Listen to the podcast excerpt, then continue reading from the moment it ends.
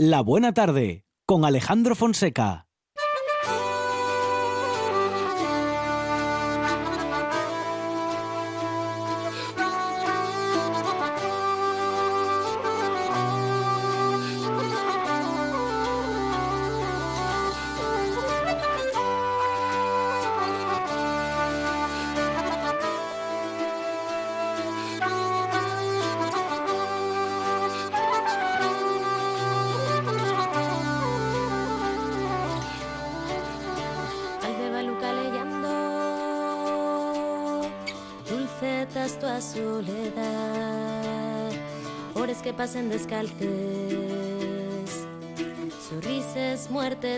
Ciudad,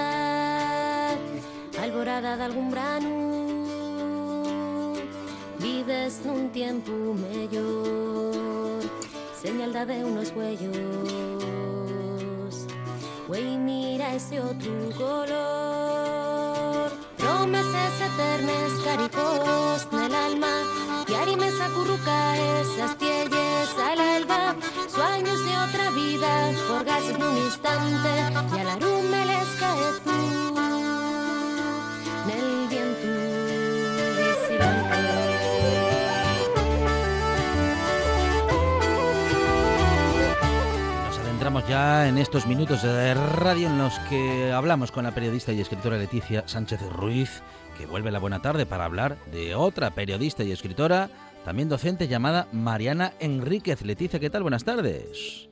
Bueno, se nos ha perdido la llamada, a ver si la recuperamos, porque justamente íbamos a hablar, bueno, íbamos y vamos a hablar de una escritora nacida en Buenos Aires y que desde allí se ha convertido, según parece, eh, bueno, pues en una de las nuevas voces de la literatura latinoamericana y se ha convertido también en un referente en la literatura de ese continente, de esa parte del mundo que siempre nos ha resultado muy cercana, que siempre nos ha resultado muy interesante y que le resulta muy, muy interesante a Leticia Sánchez Ruiz y por eso la acerca a esta buena tarde para que podamos conocerla mejor y seguramente también para recomendarnos alguna de sus obras y también justificar el porqué de, bueno, pues de este acercamiento y de esta que, recomendación que suponemos que también la incluirá en su relato. Leticia, ¿qué tal? Buenas tardes. Hola, buenas tardes, chicos. Bueno, bienvenida a esta buena tarde, Leticia. Uh, Muchísimas gracias. Y decía que nos acercas a la figura de también de otra periodista y escritora como Mariana Enríquez. Decía yo, no sé si, mm, bueno, no sé si estoy exagerando, y la denominaba como una de las nuevas voces de la literatura latinoamericana, Leticia. ¿Esto, esto es así? Sin duda. Sin duda, yo yo la llamo la capitana, porque me parece que Mariana Enríquez es eh, la capitana de este de este nuevo, digamos, boom, todavía no se está reconocido así, pero yo creo que lleva un tiempo que sí, de este boom que como que vuelve a venir de escritores latinoamericanos, eh, como en, en, los 60 está, están haciendo ahora y llegan dando duro y además tiene una característica, es que son latinoamericanos y son mujeres, ¿no? La mayoría de las grandes voces latinoamericanas que están llegando y está arrasando eh, son mujeres, como Mónica Ojeda, como Brenda Navarro, como la gran María Fernanda Ampuero, eh, como Fernanda Melchor, bueno, una grandísima lista que están viniendo con una fuerza y nos están demostrando de nuevo eh, que, que se renueva el lenguaje, que se renuevan los temas y que y que está desempolvando un poco nuestro nuestro mundo del habla española y nuestra literatura. Están llegando, ¿eh? y yo creo que esto se va a convertir en una generación. Y para mí, la capitana de todas ellas es, como digo, Mariana Enríquez. Eh, una bonaerense que estudió en la maravillosa ciudad de La Plata y que, mm, eh, eh, bueno, y que, que se ha especializado sobre todo, Leticia, en el género de cuentos en el género de cuentos, efectivamente, género de cuentos, y también tiene novela, ¿eh? pero sobre todo una novela maravillosa de la que ahora hablaré, pero sobre todo cuentos como buena eh, latinoamericana. Eh, y se ha especializado además en el género del terror. Y lo digo así, mm, realmente el terror no es para nada uno de mis géneros favoritos, más que nada porque paso miedo con él. Y con, lo, con, muchos otros cuentos de Mariana también. Pero eh, Mariana Enríquez no solamente es terror, sino algo más. Mariana Enríquez lo que hace es crear, eh, juntar el, el terror, digamos, el terror urbano, el terror más moderno, eh, el terror más psicológico, lo junta con una gran, una gran preocupación social y una gran necesidad de denuncia social, ¿no? De las cosas que están ocurriendo eh, en su tierra o que han ocurrido, reivindicaciones políticas, reivindicaciones sociales, reivindicaciones de la violencia y no solamente eso, sino que además eh, digamos que hay un lo junta con un lado un poco perverso, un poco macabro y también un poco mágico. Mm. ¿no? Yo creo que Mariana Enríquez constituye un género en sí. Eh, digamos que coge a Stephen King, su gran maestro, coge a Roberto Bolaño eh, y su gran amor por la literatura y su gran preocupación social, y coge a, a Cortázar, ¿eh? su elemento mágico fantástico y también su elemento interior, hace un cóctel con todo ello y de estas cosas que parecen tan dispares nace la literatura fascinante de, Mariana Enríquez. Bueno, que se puede ver eh, sobre todo en, dos de sus libros de cuentos, eh, Todo lo que perdimos en el fuego y Peligros de fumar en la cama, o sea, léeselos porque son hipnóticos, ambos, o sea, los dos, no podréis dejar de leer esos cuentos y a veces tendréis que dormir con la luz encendida. Mm. Y eh, también se plasma en su maravillosa, maravillosísima novela Nuestra parte de noche, eh, premio Ralde, 800 páginas, por 800 páginas de pura maravilla. O sea, a mí se me hicieron cortas. Y, no solamente a mí, sino que mm, tengo muchos conocidos que decían, pero es que yo quería más. me mm. había metido en un mundo del que no quería salir, ¿no? Y, y nos pasa esto. El mundo de Mariana Enríquez es un mundo que es, tan, repito, tan aterrador como maravilloso, porque es un mundo totalmente recreado y, y fantástico. Y ahora, además, ahora este mes, hoy mismo, ya está entrando en todas las librerías, está su último trabajo, ¿eh? Caminaré sobre vuestra tumba. Esta vez no es ficción. sí. o sea y ya verás de, qué va, que te va a gustar mucho. Sí, sí, porque tiene ese título. Ah. Que va sobre cementerios es un ensayo sobre eh, todos los, los, cementerios que ella ha visitado a lo largo de su vida, sobre las historias que, que ha encontrado allí, ¿no? Como, como toda, todo esto. Bueno, Mariana Enríquez, que como, como dices, eh, gran, gran escritora de cuentos, también buena escritora de novela, también buena escritora de, en el género de terror. Um, si tuvieras que recomendar una de, uno de estos tres géneros, ¿te quedas con los cuentos? Digo, por, por elegir uno, ¿no? Ya, ya nos has dicho que lo hace bien en con los cuentos. Con los cuentos. Eh, Pregunto. Mm, sí, no, a ver, los cuentos me fascinan, pero yo si tuviera que elegir solamente, también también es una gran escritora de ensayo, ¿eh? pero si tuviera que elegir solamente una obra de Mariana Enríquez, solo una, elegiría Nuestra parte de noche, elegiría la novela. Esa tiene otras, pero no, no, tiene otras novelas. O sea, eh, su género principal es el cuento, mm. pero su obra más grande para mí es esa novela, Nuestra parte de noche. ¿Y cuánto tiene que ver en su escritura el origen de su madre, que ha nacido en la provincia de Corrientes, en el noroeste de Argentina, y que me parece que es una persona, bueno, su madre no, su abuela, ha sido una persona muy supersticiosa. No sé si hay algo de, bueno, pues de esa influencia familiar en su literatura. La, es que la superstición forma, forma parte total de, la literatura de Mariano Enríquez. ¿eh? Eh, de hecho, este, esta novela que estoy comentando, Nuestra parte de noche, eh, digamos que se desarrolla durante la dictadura argentina y por una parte tenemos la dictadura argentina, este es el marco social en el que se desarrolla, y por otra tenemos una especie de secta, vamos a decirlo así, que logra llegar al otro lado mediante un medium, ¿vale? Y para lograrlo eh, necesita todo tipo, se basa en todo tipo de las supersticiones argentinas. ¿eh? Digamos que se nutre, se nutre de ella. Las supersticiones argentinas son estas, eh, esas piedras mágicas que, que nos hacen llegar a, al otro lado, sea lo que sea lo que lo que hay allí. Eso en esta novela, pero es que en todas las en todas las novelas, en todos en los cuentos se ve muchísimo, desde las supersticiones más macabras como el, niño de los huesos, tiene un cuento maravilloso sobre esta superstición argentina, el que llaman el santito, bueno, maravilloso y terrible al mismo tiempo, y todas las supersticiones de, de, los pueblos y todos los ritos eh, que han estado en Argentina desde el de los tiempos. ¿no? Esa es una forma que digo, como que mete un poco de, de, la magia y la superstición siempre de, de, su tierra. Por lo tanto, también importante para la tradición oral de ese territorio, Leticia.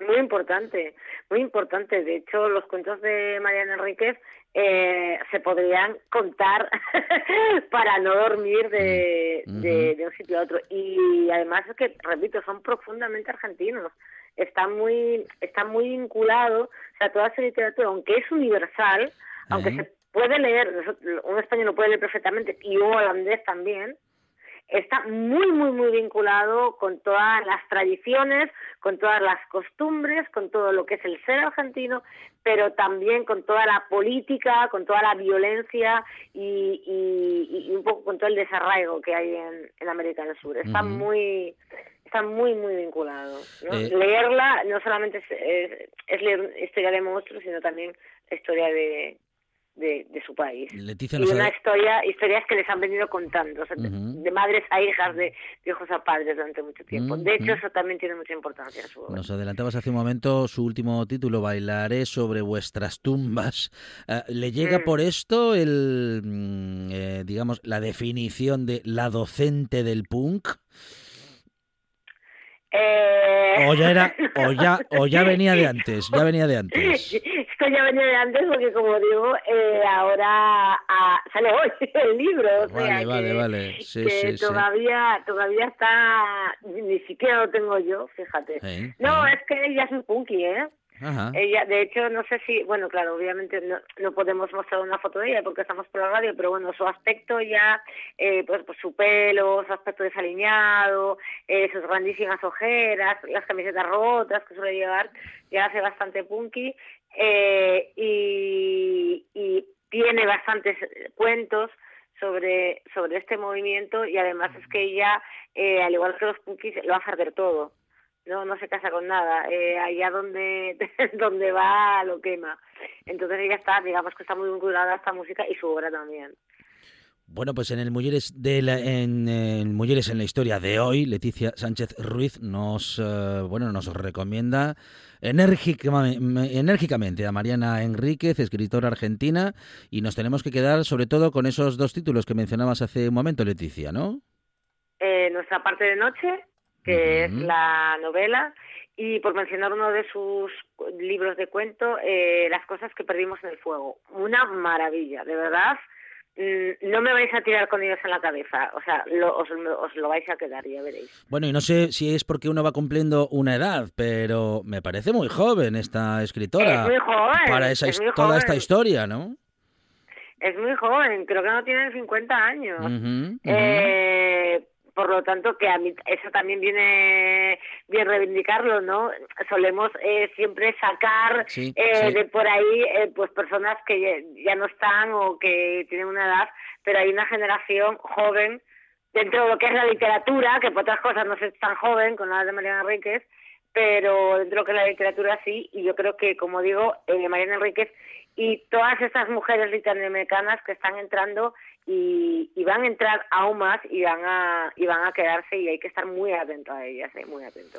Leticia Sánchez de Ruiz, mm, periodista y escritora, nos recomienda a otra periodista y escritora, en este caso la argentina Mariana Enríquez. Leticia, muchísimas gracias, un abrazo. Muchas gracias a vosotros, un abrazo. Un programa de viajes, turismo, aventura e historia lleno de contenidos didácticos con los que aprender y divertirse. Un escaparate turístico donde se incluyen información sobre casas rurales, hoteles, gastronomía, turismo de aventura, senderismo, festivales. Voy a volver a salir y quiero que me aplaudáis como si fuera yo que sé. Un buen día para viajar. Un programa de apoyo al sector turístico de Asturias. Los sábados y domingos de 8 a 10 de la mañana. La buena tarde con Alejandro Fonseca.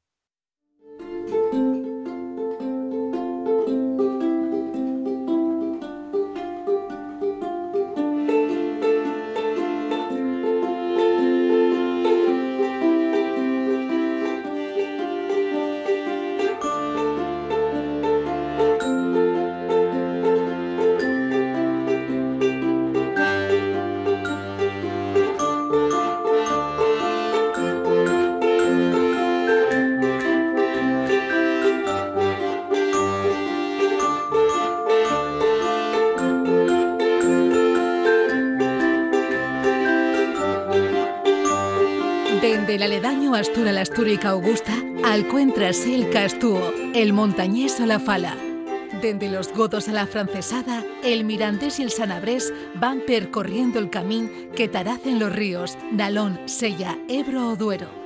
Aliente mil regatos de una lingua milenaria, el asturiano.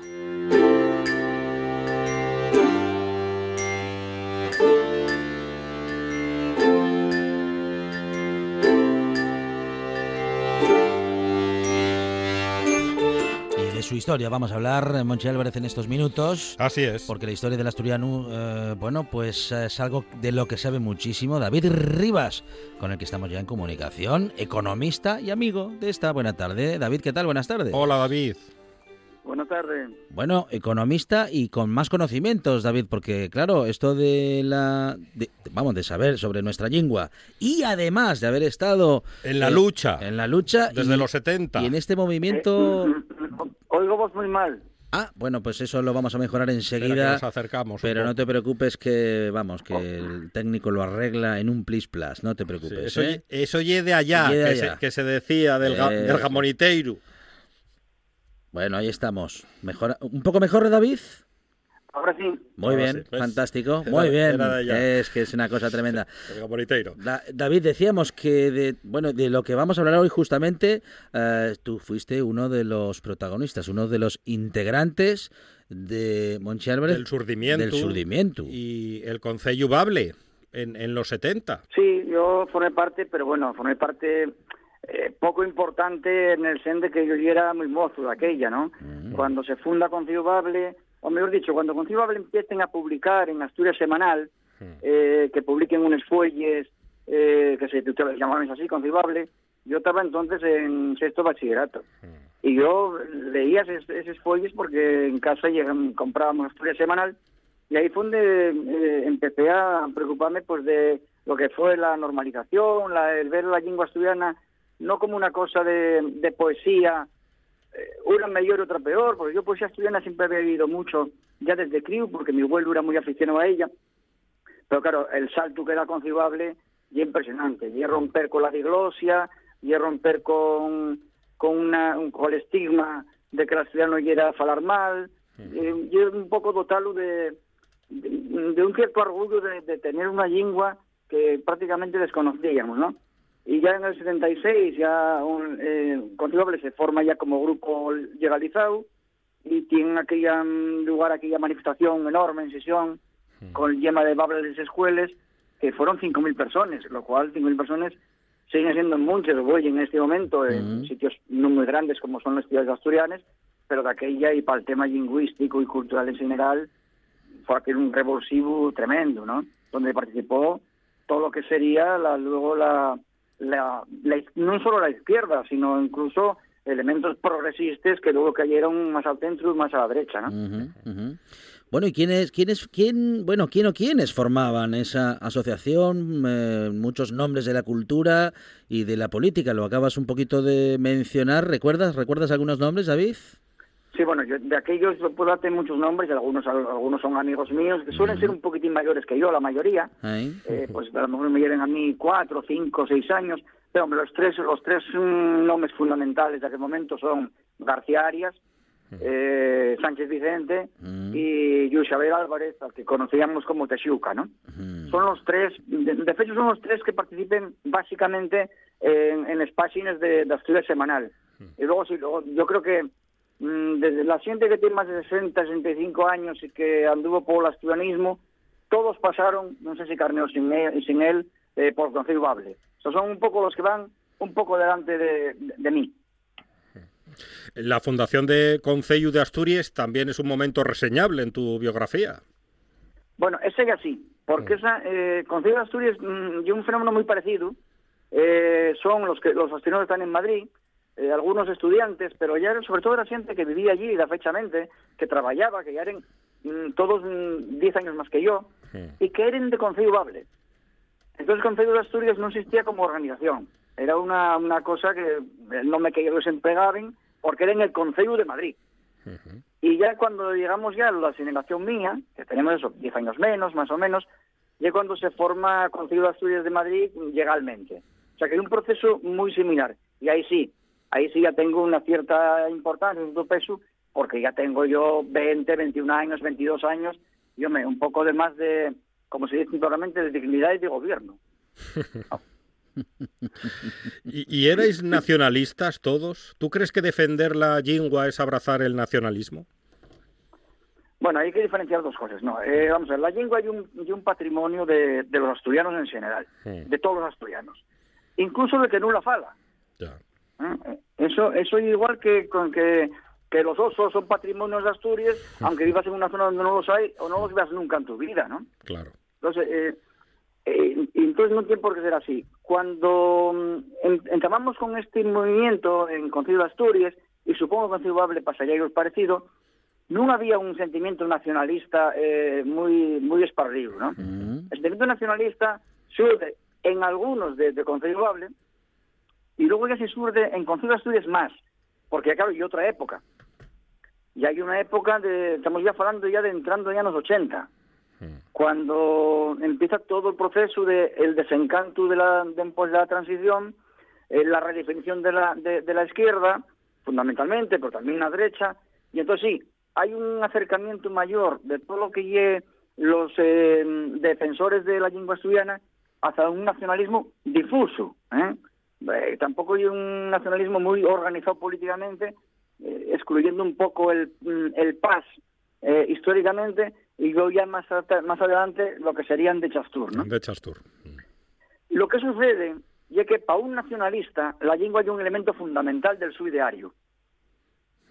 Pero eso no quiere decir que ese elemento fundamental constituya un planteamiento nacionalista. Igual que, igual que mm, no sé, la, igualdad entre el hombre y la mujer y una, y una cuestión defendible por toda la sociedad. Ahora, los feministas tienen en, esa, en ese planteamiento una de sus bases ideológicas.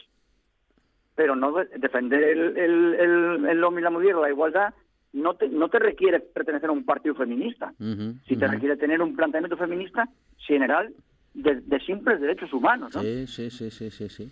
Entonces, eh, bueno, podemos hablar de, muchas cosas. El medio ambiente, eh, hay un problema que preocupa al 90% de la población, y no todos son ecologistas. Claro. Solo que los ecologistas tienen en el medio ambiente un elemento central ideológico. Entonces, en el nacionalismo, la lengua es fundamental. Pero eso no quiere decir que la lengua sea patrimonio de los nacionalistas o te vaya a hacerse uno nacionalista. Bueno, si alguien considera a Feijóo nacionalista gallego, entonces, pues bueno, entonces aquí va todo. Bueno, em, bueno, y sin embargo, fíjate, eh, acabas de nombrar a, una comunidad autónoma vecina y muy cercana y donde se ha entendido, bueno, de un modo muy distinto, ¿no? Digo, eh, la lengua galega y la lengua asturiana, el asturiano, se han entendido de un modo muy distinto en ambos territorios.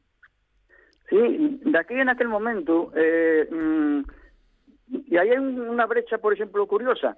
El nacionalismo asturiano, lo que es el nacionalismo político, siempre tuvo mm, la vista más puesta en el, en, el, País Vasco. Algunos, yo entre ellos, mirábamos más bien a Cataluña, pero en la cuestión lingüística siempre miramos mucho a Galicia, porque era más cercano a nosotros. La excepción de la lengua gallega y de la asturiana en los años 70 no era muy diferente. Había dos diferencias. Una, que Galicia tenía una academia, y dos, que las élites culturales de Galicia sí tenían asumida la lengua gallega como patrimonio propio. Y la mayoría no eran nacionalistas, ni siquiera de izquierda. Esas dos diferencias, nosotros, no, esas dos cosas no las teníamos. No teníamos una academia y no teníamos una, eh, una minoría, bueno, llamarla élite en el caso de Asturias, y un poco ridículo desde el punto de vista político, cultural, sociológico, económico y cualquier cosa, ¿no? Pero bueno, eh, esa, esa clase eh, no, la teníamos. Evidentemente con excepciones, siempre hubo, siempre hubo excepciones, ¿no? En, esto. Pero lo demás compartíamos, ¿no? Una lengua minorizada, la, el, estigma de que hablar gallego era hablar mal, esto también tengo aquí, una lengua de campesinos y de aldeanos. Y es decir, por eso seríamos, y siempre decíamos que íbamos siempre cinco años o diez por detrás de Galicia. Ahora ya vamos 40 años por detrás de Galicia. ¿Y se podrá recuperar ese terreno perdido o no se está recuperando en estos últimos años, David? Yo creo que se recuperó muchísimo, porque además la lengua asturiana, en este, en este caso, es una lengua, por decirlo de alguna manera, muy agradecida, porque hay una lengua que perdió vocabulario con la pérdida del, del mundo rural, eh, porque no hay una lengua rural, pero como todas las lenguas del mundo, en el ámbito rural se conserva mucho más el reservorio lingüístico, pero eso no, eso pasa incluso en inglés. en inglés cuando eh, a, la, a la Vía Láctea llamen la Camin de Yechi, porque el porque la, la, la lengua es un recurso neolítico, va pegado a la agricultura, va, va pegado a todo el movimiento humano del, del carbono frente al silicio, ¿no? Y entonces, yo muy agradecida porque la sintaxis sí se mantiene. Y además muy bien.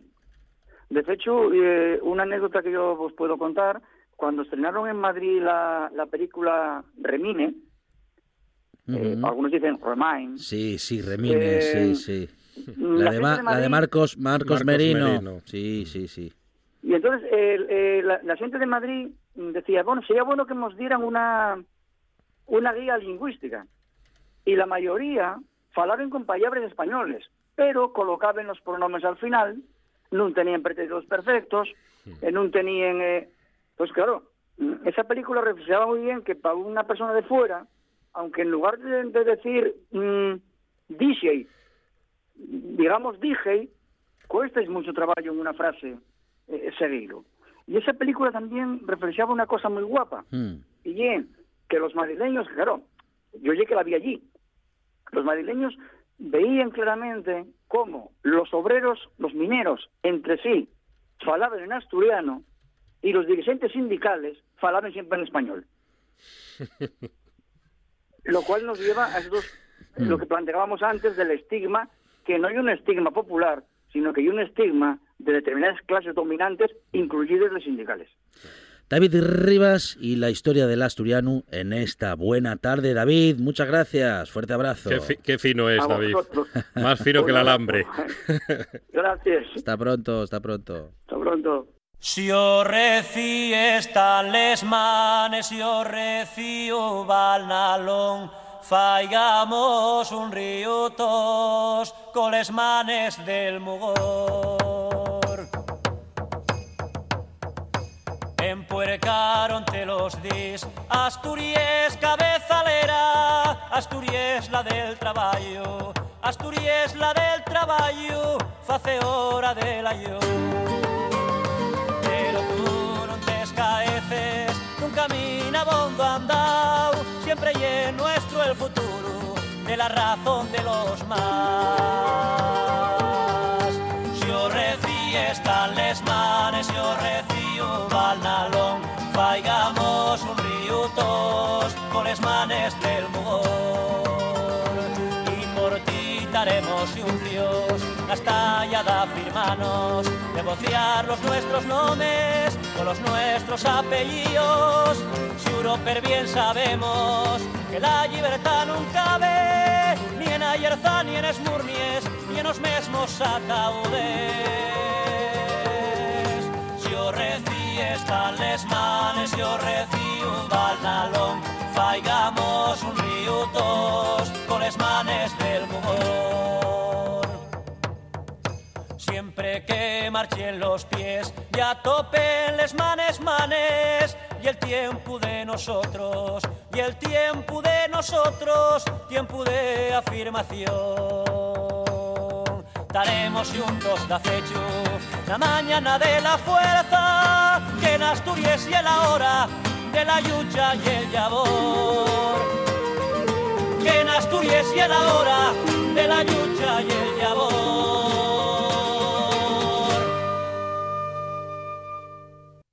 Hablamos ahora con Sala Calero, miembro de la Fundación Cibervoluntarios, responsable de dos proyectos que se han puesto en marcha en Asturias. Sara, ¿qué tal? Buenas tardes. Hola, buenas tardes, ¿cómo estáis? Muy bien, proyectos en los que se está colaborando, justamente, o estáis colaborando con la Consejería de Derechos Sociales y Bienestar del Principado de Asturias. Vosotros, Sara, vosotros y vosotras, los que sois integrantes de la Fundación Cibervoluntarios. Bueno, ¿cómo, cómo son esas iniciativas, eh, iniciativas, Sara, hacia, bueno, en fin, hacia dónde van dirigidas y eh, cuál es vuestro trabajo en este caso?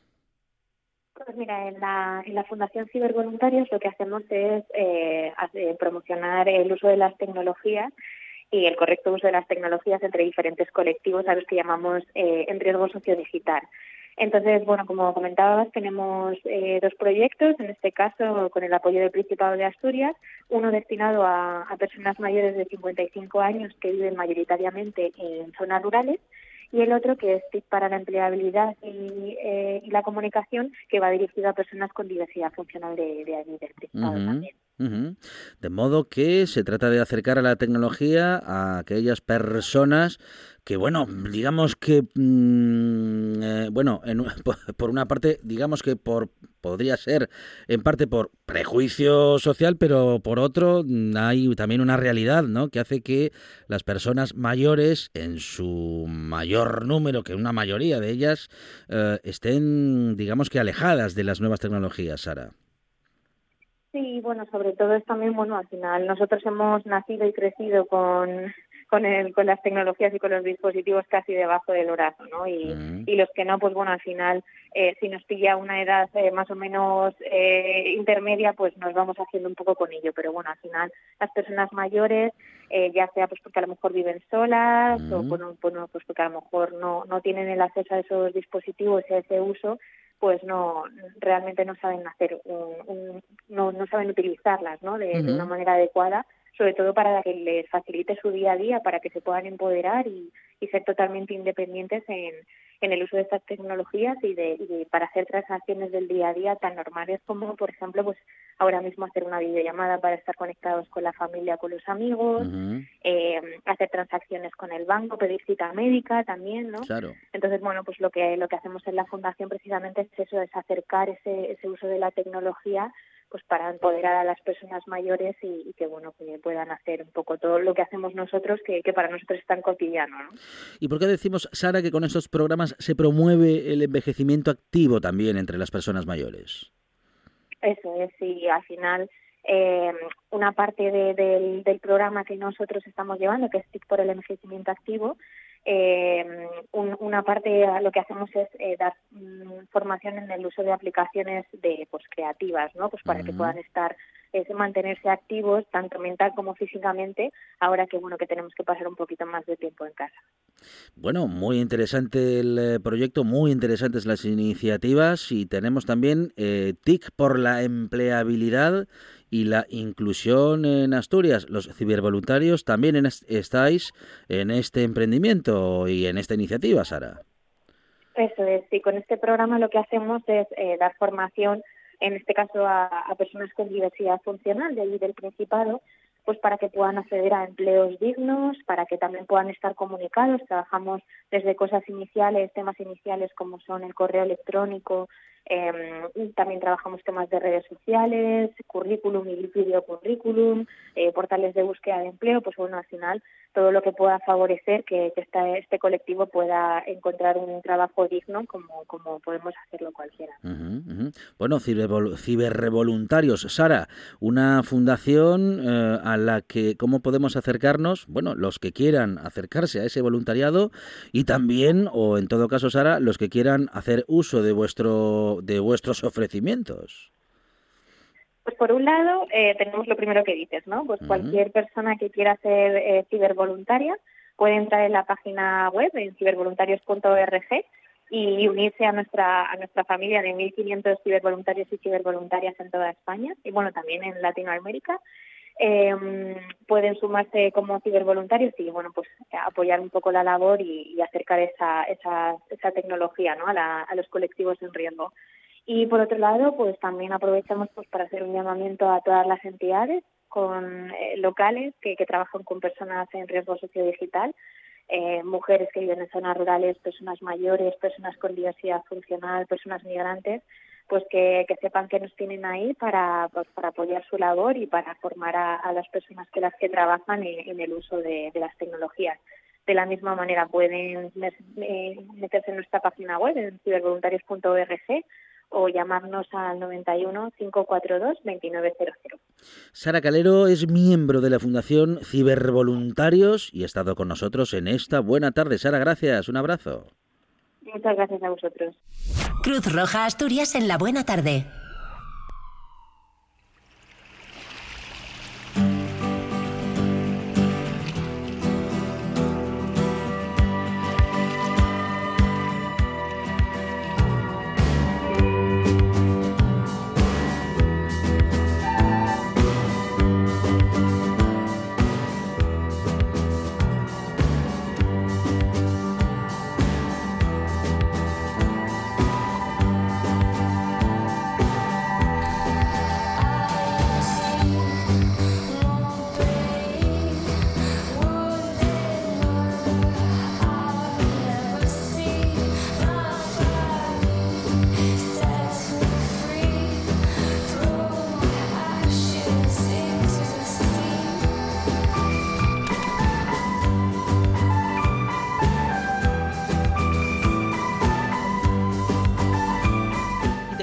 Que el eh, día 7 de abril, que hoy eh, se celebra el Día Mundial de la Salud y desde la Asamblea de Cruz Roja en Luarca, eh, justamente este año se celebra esta jornada con el objetivo de sensibilizar la en materia de salud y prevención a la población. Vamos a hablar de esta iniciativa con Meli Yocabed Mata, voluntaria de la Asamblea Local de Cruz Roja en Luarca. Meli, ¿qué tal? Buenas tardes.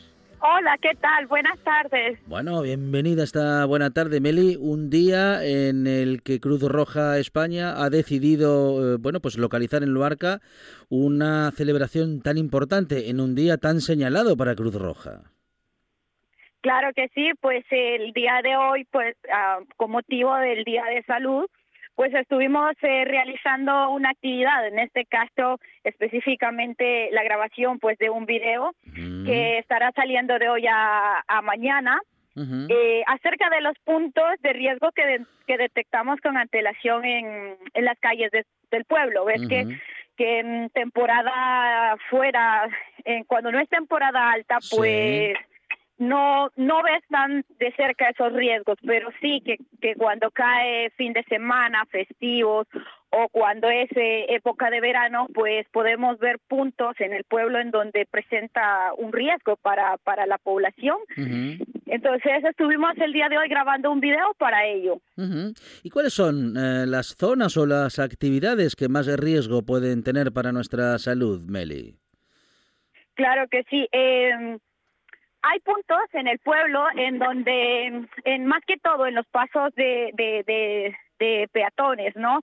En el cual, pues, eh, nosotros sabemos acerca de lo que, de las normas de seguridad vial y todo ello, pero muchas veces, aunque no sepamos las normas, eh, nos saltamos esas normas en algunos puntos del pueblo, en algunas calles, y pues a veces pensamos que no va a pasar nada y bueno, al final suceden accidentes por confiarnos o por saltarnos esas normas de seguridad. De modo que hay que estar siempre muy atentos, Meli, y aunque sean, bueno, pues traslados habituales y lugares que conocemos mucho, no, no podemos bajar la guardia y tenemos que estar siempre atentos, siempre atentas. Exacto. Eh, Claro que sí, ya que pues una de las mayores cifras eh, de muertos es eh, a causa de accidentes. Entonces hoy que, que es el día de, de salud, pues como parte de ello también es el, el hecho de, de anticiparnos a, a los accidentes, de prever los puntos de riesgo y asimismo pues eh, sensibilizar tanto al, al peatón como también al conductor. De modo que tiene, claro, una importancia mm, eh, primordial esa prevención y que, podamos, pues, eh, que podamos estar informados e informadas respecto de cómo, mm, eh, digamos, que subir lo más que se pueda, elevar lo más posible la seguridad vial y poder, bueno, pues hacerlo em, de manera, de la manera más eficiente posible. ¿Qué recomendaciones podemos hacer, podemos hacer llegar a nuestros oyentes, Meli, para cuidar nuestra salud y, bueno, pues elevar el nivel de la seguridad vial? bueno, pues yo creo que primeramente eh, en cuanto al término de salud general, eh, tener una buena alimentación, que es muy importante para todos, ¿no? También el hecho de hacer ejercicio, descansar bien y sobre todo, sobre todo, yo creo que el tiempo eh, para uno mismo, el dedicarse el tiempo a uno mismo, eh, hacer esas cosas que a nosotros nos gustan, nos apasionan y, y poder realizarlo, ¿no? O sea, hacer todo ello porque es lo, primordial para tener una buena salud. Muy bien, muy bien. Bueno, pues eh, cuestiones que vamos a tener en cuenta y con las que se está trabajando en este Día de la Salud que se celebra en, eh, bueno, pues específicamente en Luarca y que nos ha contado Meli Yocabed Mata, voluntaria de la Asamblea Local de Cruz Roja Española en Luarca. Meli, muchísimas gracias y un saludo desde la buena tarde. Buena tarde.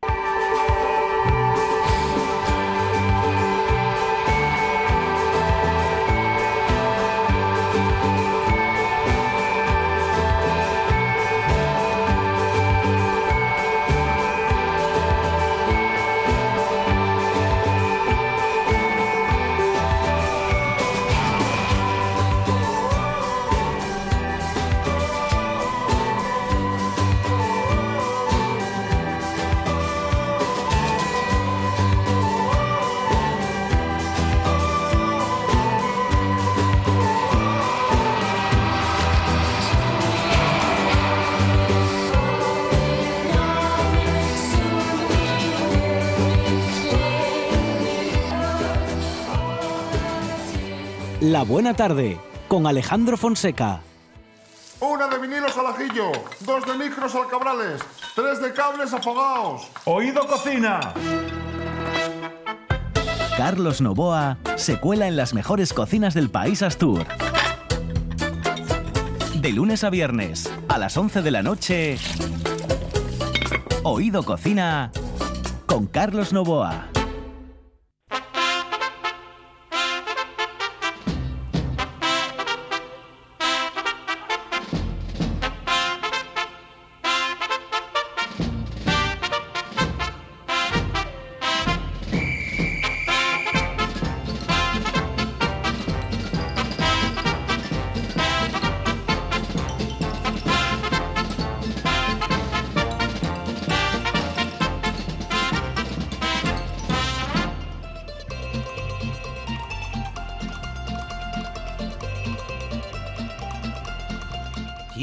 Continúa la semana, claro que sí. Y me, estamos pone de un buen humor. En un momento, ahí está, en el que la buena radio y el buen humor son absolutamente necesarios y claro, con él lo tenemos asegurado aquí en RPA.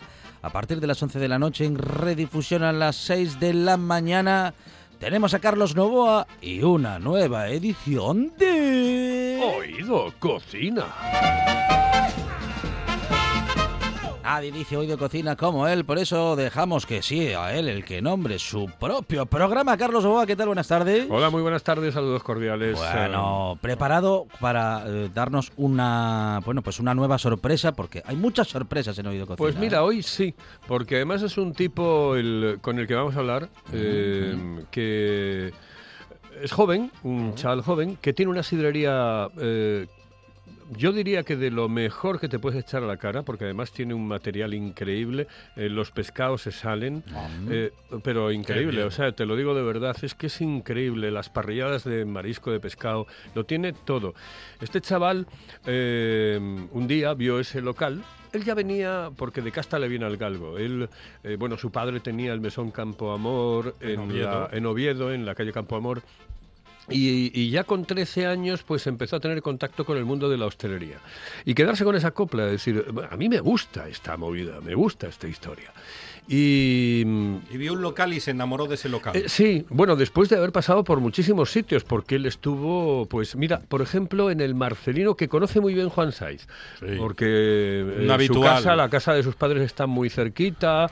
y Creo que tiene, tienen una, una, placa de Juan Saiz. Exactamente, no, no, no, de, bueno, del padre y del la madre tienen una placa en una de las mesas que no del padre, porque sí, Carlos allí y tienen una placa que pone por aquí está una figura de cuando en cuando, de bastante cuando en cuando, y ahí también tenía yo una placa, porque si la tiene el padre de Juan Saiz la tengo yo también. Carlos lo va también, ¿Eh? claro. Exactamente. Yo era otro de los que paraba habitualmente allí en, en la sidrería y paro habitualmente cuando puedo.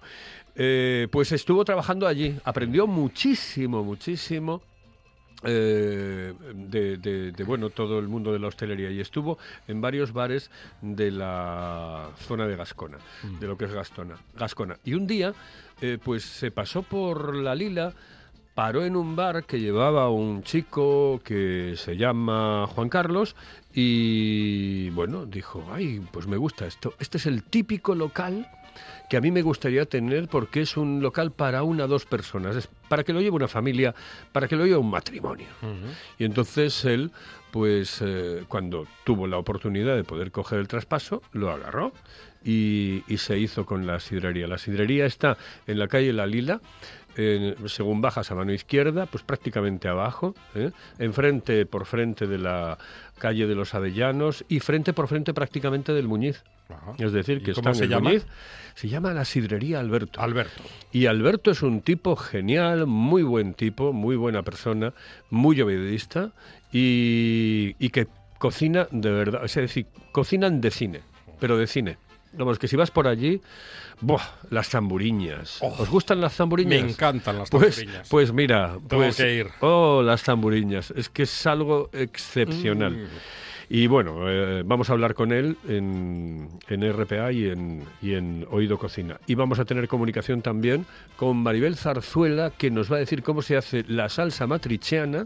Matriciana. Sí, es una salsa que normalmente se les echa al pene. Eh, bueno, es como llaman, perdón, ¿eh? es como llaman... no, porque es penne. Eh, penne. Es con doble N. Exactamente. Y la pronunciación es diferente. Exactamente. Sí, es señor. un penne, como un penne más longo. Y bueno, pues me estáis tocando mucho no, la no, no, no, Hablamos Tú riéndote, el otro... Hablamos de pasta. Deshuevándose y, y, Juan Saiz tirándose por el suelo, porque además es que hoy hay mucho le trajeron unos callos para que se comiese y estuvo comiendo mayor, hace, hace un par de horas, estuvo comiendo eh, tres horas... Callos, unos callos. Ah, por sí, eso sí. olía también la redacción. No, pero encima, encima los enseña, no, repartiendo exactamente. envidia. ¿Qué nos, qué nos hizo? ¿Qué nos hizo? Cogió el, la pota y hizo así. El, olez. Y dice, olez. Olez, olez, dijo. Y dice, bueno, Eh, y olez, olez, olez, olez, Y, olez, y sabe, lo que le dijimos, ¿no? Mejor no reproducirlo. aquí. Sí, no, Eh, no, no. exactamente. Sí, mejor que no se reproduzca aquí. Que lo haga en otro En otro sitio. Sí. Bueno, la historia está en que hoy vamos a tener a Maribel Zarzuela con Muy una bien. receta de la matriciana y también eh, de, bueno, una receta para combinar con una pasta italiana. Eh, lo haremos todo hoy aquí en RPA. Y, ¿Y, y- y- dónde? ¿Dónde? Diga Claro, usted, ¿dónde? A ver, espere, espere, espere, que ¿Dónde, iba a decir algo. Dígalo. No. no lo diga así, simplemente. Sí. ¿Y dónde lo va a hacer? ¿Y dónde va a hacer Carlos Novoa todo esto? En Oído Cocina. Sí, pero yo quería a- apuntar algo. ¿Puedo, ¿puedo apuntar algo? apunte, apunte. Que, que es que tiene que estar muy contento hoy Carlos Novoa. Hombre. ¿Ah, sí? Eh, que no dijo nada No lo sabe. de su Pero pasión cuidado, merengue. Exactamente, pero cuidado que a mí ese gol que marcó eh, Vinicius. El, el egipciano, el, el, el, El- el de Al de Salah. El Salah. Ah, que pero ese no es de Egipto. Sí, eh, Pues pero eso, egipciano. Sí. ¿Qué, qué pasa, chico? Egiptólogo. No, El no- ¿No egiptólogo. se llaman egipcianos a los de Egipto? egipcio. No, egipcio. Pero también se llaman egipcianos, No, ¿no? no. No, esos son los seguidores. Tengo que mirarlo yo. Los seguidores del país en general, los que están, digamos, los que sacan la bandera. Bueno, pues, Sí, el- pero Salah marcó uno, si fuese un equipo. Vinicius dos y el otro de quién fue? Eh, Vinicius, Vinicius y Asensio. Y Asensio. Marcó Encima, Asensio. Marca hasta Asensio. No, no, no, es que, pero si es que su nombre ya lo dice, marcó Asensio. Increíble. Marcó Asensio. Ah, Bueno, falta el partido de vuelta. Sí. El Liverpool. es el problema, Ahí tiene sus es esperanzas. Monchi Álvarez. No, lo malo sí. es que no va a haber Ojo, gente. Cuidado, que hubo un gol El del Madrid, Liverpool, eh. un gol del Liverpool en casa del Real Madrid puede, Es- le es- puede esa resultar, le puede salir caro, ¿eh? Eso es lo, lo duro. Mm, es un 3-2 prácticamente. Bueno, sin, el, sin el prácticamente. El gol de, en, la, de la, de en la Champions vale doble, el de la visita. Ya veremos. Sí, sí, Ahí está sí. Monchi Álvarez. Me aferro a lo que Con sea. esperanzas. Ya lo sé, ya lo sé. Bueno, pero entonces. ¿en qué quedamos? ¿Está, ca- Está ¿está feliz contento. Carlos Novoa o no? Novoa está Yo muy estoy feliz. Muy feliz. hoy. Hombre, me hubiese estado mejor si hubiese sido un 2-0. Pero nada, Pero bueno. todo va a quedar arreglado a partir de hoy, a partir de las 9 de la noche en redifusión a las 6 de la mañana, porque Carlos Novoa es feliz, haz- es feliz haciendo eh, radio y es feliz regalándonos minutos de radio como hará nuevamente hoy a partir de las 11 de la noche en una nueva edición de... Oído Cocina.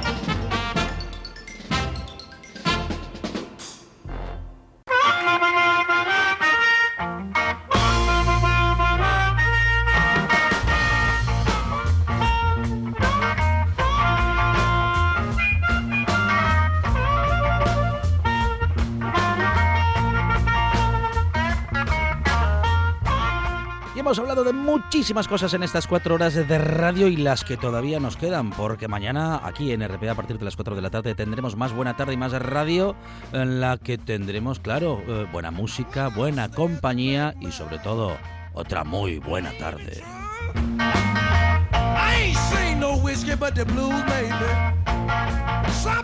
I never seen no whiskey.